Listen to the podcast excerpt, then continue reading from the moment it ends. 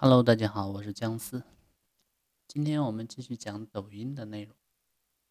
呃，我们今天说这个数据优化，怎么样去快速增加我们视频的点赞数、转发数和评论数？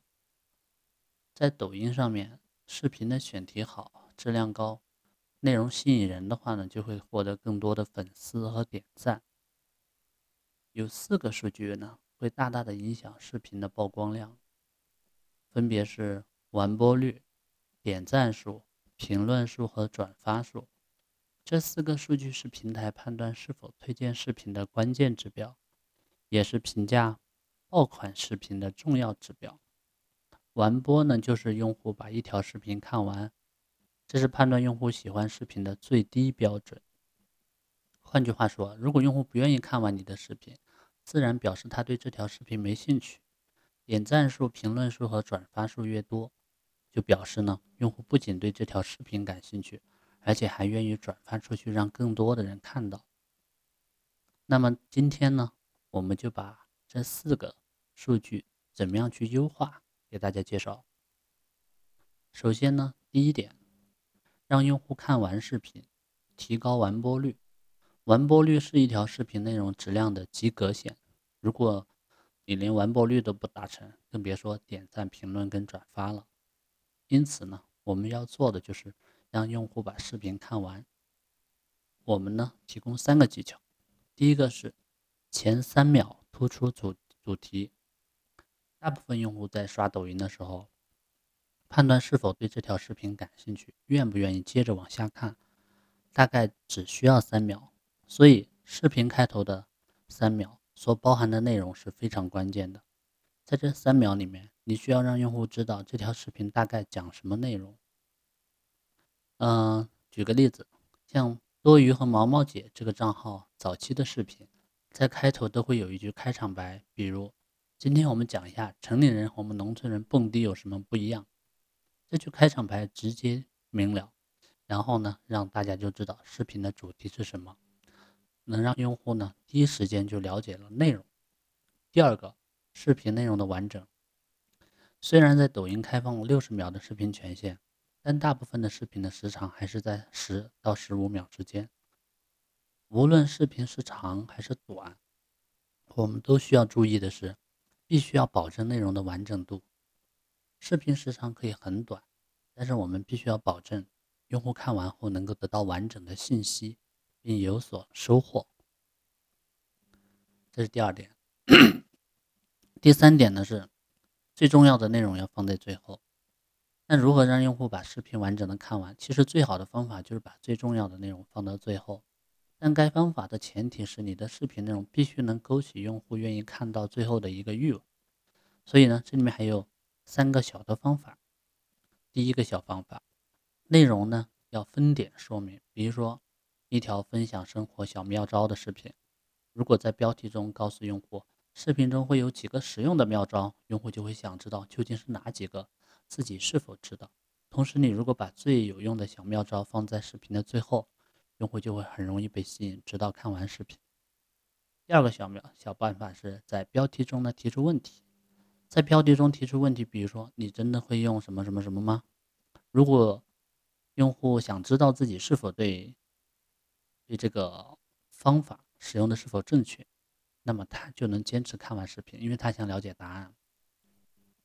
第三个小办法呢是，直接在标题上面写一定要看到最后。如果你直接在视频的标题中写一定要看到最后，用户就会产生强烈的好奇心，在抖音中搜索这类视视频，你会发现他们的点赞数都很多。由此可见，这个方法很有效，你也可以尝试。当然，前提是视频结尾一定要有惊喜，不然用户下次就不看了。第二个大的方法是吸引用户点赞呢，优化点赞数。用户看完视频，那么就证明他对整个视频的内容是接受的，不排斥的。接下来我们要做的呢，就是让用户给视频点赞。这里我们要抓住用户的两种心理，一种呢是害怕失去。比如说你给一条视频点赞，这个视频呢它是会被收藏在个人中心和喜欢的列表里面的，所以点赞它不不仅表示了喜欢，还表示了。收藏，那用户在什么时候愿意去收藏一条视频呢？只有在他希望以后还能看到，怕找不到这个视频的时候，他才会选择收藏。比如对于分享干货知识的视频，当用户觉得这个知识对自己有帮助的时候，就会选择收藏，不然以后可能就找不到了。激发用户害这种害怕失去的心理，就能让用户点赞。对于一些生活妙招类的视频，我们可能现在还没有碰到相关的问题，但也许将来会碰到。那么现在点赞或收藏就是一个很好的选择。第二个呢是表达情绪，不管是搞笑类视频还是情感类视频，其实都在表达一种情绪。如果视频中表达的情绪能让用户感同身受，那么用户呢就会很愿意点赞。比如说。多鱼和毛毛姐在一条视频中模仿了几种拍拍照的姿势，我们在日常生活中可能经常看到这样的拍照姿姿势，并且会觉得很好笑。将这个视频和自己的生活联系起来，我们很容易感同身受，就很愿意给他点赞。所以一定记住，感同身受这点是很重要的，一定要引起用户的共鸣。第三呢是激发用户的参与，增加评论数。前面我们讲了这个完播率。点赞数，第三个我们讲评论数。呃，点赞呢，一个用户愿意点赞，啊，有时候点赞的数量很多，评论数呢却很少。原因有两个方面，第一个是信息量很少，用户没办法从视频中获取更多的信息；第二个是话题感比较弱，用户没有想要参与互动的欲望。这个时候，我们就可以从以下两个方面来入手，来增加评论数。第一个呢是增加信息量。最典型的案例呢，就是拍皮匠的视频。你会发现啊，在视频中，他喜欢加快语速，在短时间内表达大量的观点，这就大大增加了信息量。观点越多，用户获取的信息就会越多。当信息较多的时候，难免会有一些观点能与用户产生共鸣或者引发争议。这个时候呢，用户就会通过评论来表达自己的观点了。第二呢，是制造话题，在视频中去制造话题，能非常有效的引发用。引发用户互动，比如说多鱼和毛毛姐的某条视频的话题是“城里人和村里人蹦迪有什么不一样呢？”他在视频中表达了自己的观点，当用户呃确认同时呢，就会在评论区哎还可以这样。当用户不认同的时候呢，用户就可能在评论区里面表达自己的看法。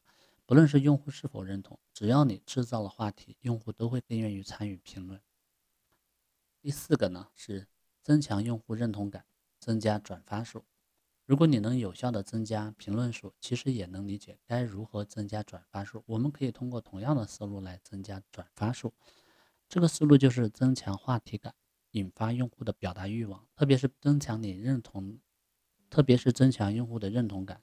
所谓认同感呢，就是指这条视频让你感同身受，说出了一直你想说的话。当视频的话题感足够强的时候，用户就会转发。让更多的人看到自己认同的东西，利用上面讲到的方法，做好作品，增加点赞、评论、转发和数量，那么你的视频呢就有机会会吸引到更多人的关注。好了，今天我们说的提升啊视频的点赞、评论、转发数的方法就介绍到这里，我们下期再见。